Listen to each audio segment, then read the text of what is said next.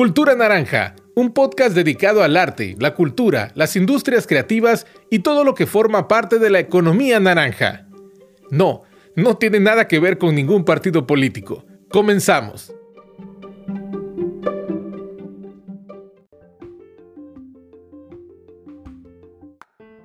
Podcast número 7. Viajar sin que te corran del trabajo. Hola, ¿qué tal a todos? Bienvenidos a este primer podcast del 2021. Eh, quiero compartirles algo que vi el otro día.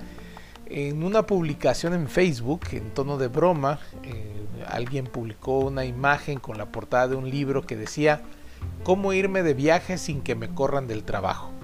Y pensé que en mis últimos trabajos como Godín de Gobierno y en el sector educativo, afortunadamente sí he logrado viajar sin que me corran del trabajo.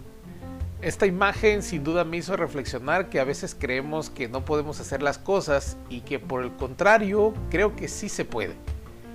En mi caso he tenido la fortuna, les decía, de viajar a varias ciudades del país sin que esto afecte mi situación laboral.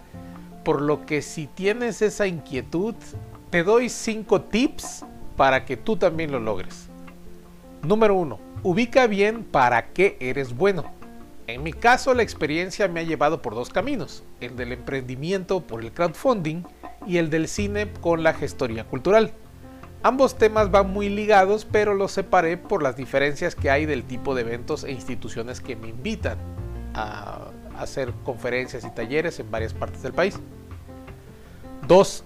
Participa en eventos de tu ciudad de los temas que sabes que eres bueno. Estos eventos en los que aún no viajas te darán las tablas para ir probando qué tan bueno eres y te servirán de ensayos con público para ir dominando a tus audiencias e ir generando evidencia de que eres apto en el tema. 3. Siempre solicita invitaciones por escrito, esto es muy importante. Recuerda que debes de demostrar a tu jefe o empleador que las instituciones te buscan por tu conocimiento. Esto te facilitará los permisos para tus viajes y busca también que esto le brinde a tu empresa un plus por tenerte entre sus filas. 4. Antes de salir, deja todo en orden. El hecho de viajar no significa que te desconectes totalmente de tus responsabilidades. Si ya lograste el primer permiso, no hagas que tu jefe se arrepienta de dártelo.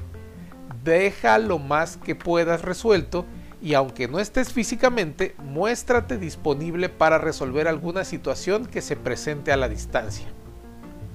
Y 5. Agradece el apoyo. Si tienes oportunidad de traerle un recuerdito, un dulce típico o algún detalle del lugar al que viajaste a tu jefe, hazlo. Es una forma positiva de agradecer por el apoyo del permiso y también es, es sano que le cuentes cómo te fue, enseñarle fotos o nombrarlo siempre que puedas de manera pública para que tu jefe o empresa sientan tu gratitud. Y bien, espero que con estos 5 tips que te estoy dando te sirvan mucho para que puedas lograr viajar sin que te corran del trabajo. Me gustaría mucho saber sus comentarios. Nos escuchamos en la próxima.